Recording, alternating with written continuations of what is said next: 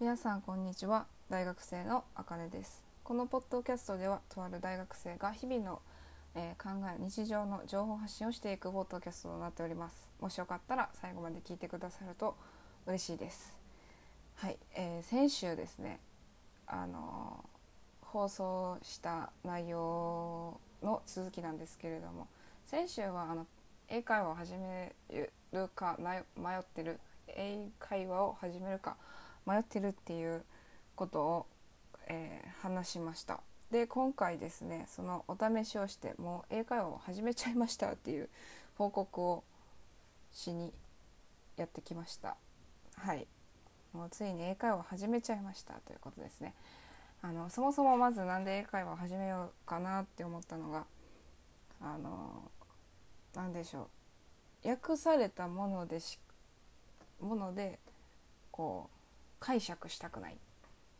例えばあのニュースとかでですねあの例えばですけど大統領アメリカの大統領が言っていることがその訳し方でこうなんやろ合ってるのかって言ったらこう ねちょっと通訳者の人に申し訳ないんですけどまあそういう本当に言いたいことがちゃんと伝わってるのかとかあと YouTube とかよく翻訳されてる翻訳したバージョンであとある人がねそれでなんかこう動画を流すものしか見れないじゃないですか英会話やってないと。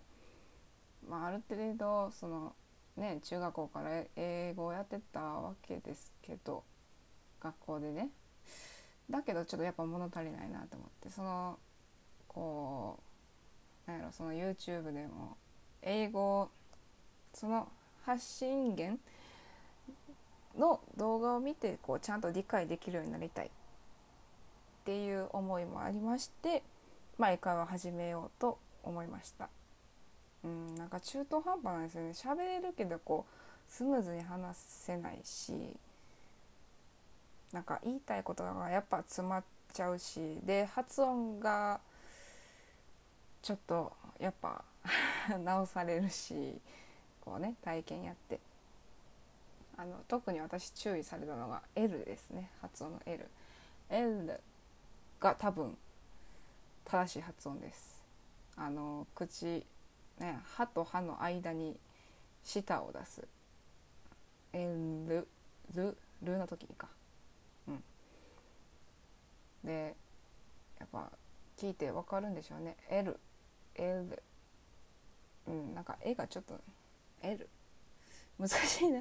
聞き取るうん違うと思うんですけどね。あと A と U ね。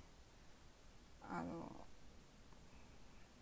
あの U やったら「あ」で A やったら「あ」っていうこう口の大きさ。で確かこう聞き取り具合が違うんですけど。やっぱこうネイティブの人やったらねこうあちょっとちょっと違うよみたいな感じの指摘をされて「えー、一緒じゃね?」とか思いながらまあそのうちこうねいっぱい回数が重ねると分かると思うんですけれどもまあなんで英会話を始めたのかっていうのを話ししてまあそれにに加えてプラスアルファちょっと発音も同時に学びたいという感じですね始めたい理由は。であの私が選んだオンライン英会話のえーっとアプリって言ったらいいかな？があのネイティブキャンプ。ネイティブキャンプかな？ちょっと調子乗ってちょっと早速発音してみたんですけど、うんそうです。結構私には合っていて。で24時間対応で。ほんで教材も豊富でして。私が見る限りで初心者コースまであればビジネスコースまでありさらにキッズコースもあるというあのねこう万人向けのあの英会話教室なんじゃないかなと個人的には思ってます。で英検のね試験対策 TOEIC の試験対策もやってるというあほんで発音コースもちょっと私まだやってないですけどで最近私やってるのがフリートークですね。教材なし。そもそも教材なしっていうね。こうやっぱ自分の身の回りで起きたことをちょっと相談するっていうもう違う目的でやっちゃってるやんって感じなんですけど。でもそれとその同時にこうスペルとか発音とかちょっと間違ってたら指摘してもらえたら方がいいかなって思います。やっぱこう間違った英語を使ってるとねなんかこうその相手にこう敬意を持って話せ話してる話すことができてるのかわからないしもう喧嘩売ってんのかって思えたら嫌なんで っていう感じです。でこのネイティブキャンプっていうのはあのー、月々6480円です。でこう家族でやられるとなるとその家族の方だったら1980円で学ぶことができるっていうね。将来私も子供ができたらこのネイティブキャンプ一緒にやろうかなって思ったり思わなかったりしています。はい。まあそんな感じかな。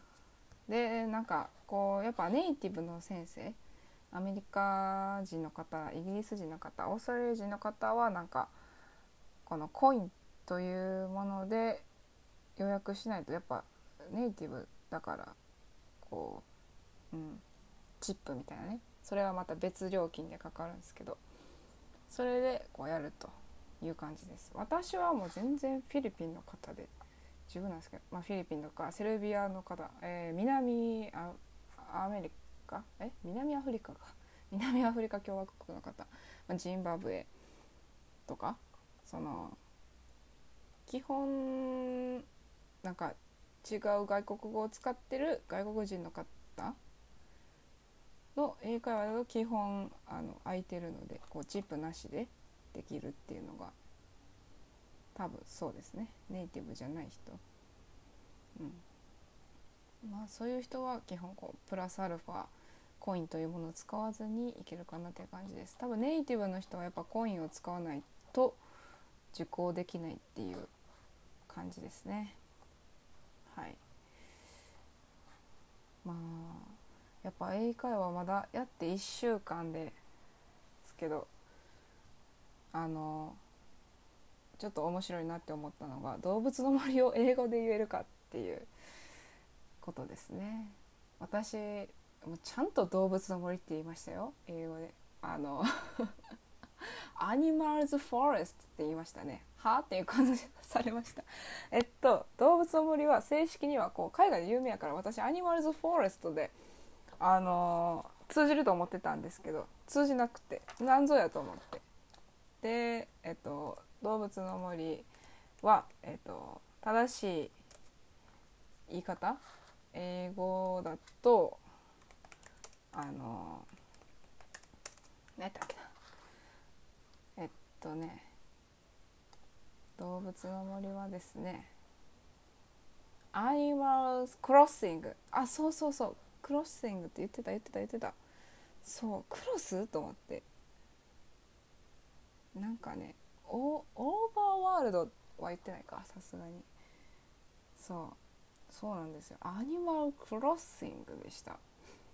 え？みたいな。クロスクロスがねこうクロスですよ。交わるというか交流するというかそういう意味で。はい。アニマルズフォレストは別にいいんちゃうかなって個人的に思うんですけどね。なんであかんのか。目的をちゃんと言わないとダメなんかな。日本表記やとね日本表記でも動物の森やからさ。こうよくわからないタイトルでも日本人やったらかこうゲーム買っちゃうんかな。海外向けやったらこうちゃんと動物と交流しようみたいな感じの言わないとダメなんかなってちょっと思ったりしました。っていうのがちょっと面白いなって思ってましたね。フリートークでちょっと喋ってました。フリートークかな？なんか自分の趣味を言ってみようの回やったかな。そこら辺です。そうだからなんやろ。国が違う人と話すだけでこうなんか私は結構楽しいと思ってます。別に差別的な言い方じゃなくてうん。なんか言葉が通じないっていうのもなんか面白くてうん。さっき例に挙げたようにあの動物の森が Animal's Forest じゃなかったっていう。待って Forest of Animals か。あ動物の森やから。あやってもうたな。森の動物やっちゃった確か Animal's Forest ってずっと連呼してた気がする。ちょっとあやってもうた。まあそんな感じですね。であと一応あのスピーキングテストも受けてみました。スピーキングテスト最初は日常英会話バージョンとビジネス会話バージョンがあってビジネス会話バージョンはレベル5 10段階中、うん、レベル10段階中レベル5日常英会話レベルは10段階中レベル6っていう感じでした。レベル5やとまあ TOEIC R ですと360から545という幅広いまあ大学生高校生だこれぐらいのレベルちゃうっていう感じの日常生活で最低限必要な英語が使えますというレベルでした。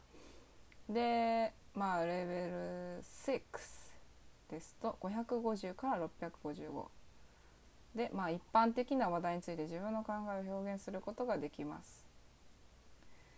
まあ意見交換ができるというできてんのか分からんねんけど私。っていうかもう TOEIC L&R で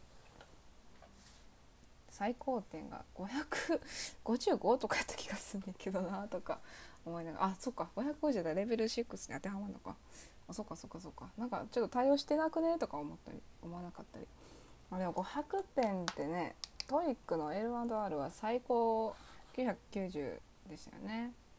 まだまあ半分よりちょっと上かなぐらいやからこうやっぱ最終的にこのネイティブキャンプでマックスのねレベル10をこうまあ取れたらええなっていう感じですね。ネイティブスピーカーに近いレベルですっていう複雑な話題や議論であっても流暢に会話できますっていうね、まあ、スラングスラングでしたっけ？こうちょっと砕けた言い方？あ日本語で言う「マジ」とか「やばい」とかそういうのも使えるんでしょう。多分レベル10だと。うん、だからこうまあ将来的にもしやけどもし時間があったらあの2025年に大阪万博博覧会？あるじゃないですか。そこでちょっとボランティアもできたらいいなとか思ったり。まあそれはコロナが収まってからの話ですけど。コロナが収まってまあね多分また日本にこういっぱい海外の観光客が来てくれたらこうすすもうスラスラと英語を話してですね。交流したいなと心から心から思ってます私。こう困ってる人を助けるって私結構好きで。なんか言い方変かな。なんやろ。困ってる人を助けた時にこう「ありがとう」って言われるのが結構好きなんで。うん。まあそういうなんやろな。人の助けをしたいっていうのがちょっとあったりして、まあ、できたらいいかなって思ってます。はい、まあ、いかはできて損はないんちゃうかなとも思いますし。まあ一応こうね私が思うにはやっぱこう将来もっと英語が必要なんじゃないかなって思いますし日本人の人口が減ってきてわけですからでも世界ではですねあの人口が増えているわけでだからよりこう世界共通である英語を話す機会がもっともっと今後増えるんじゃないかなともちょっと私の推測ではありますけどそう思ってるんで、うん、こうゆっくりではあるけどこのネイティブキャンプで学ぼうかなと思います。ということで今回話した内容は英会話を始めましたという報告のお話でした。もしよかったらまた次回聞いてくださると嬉しいです。ということでそれでは失礼いたします。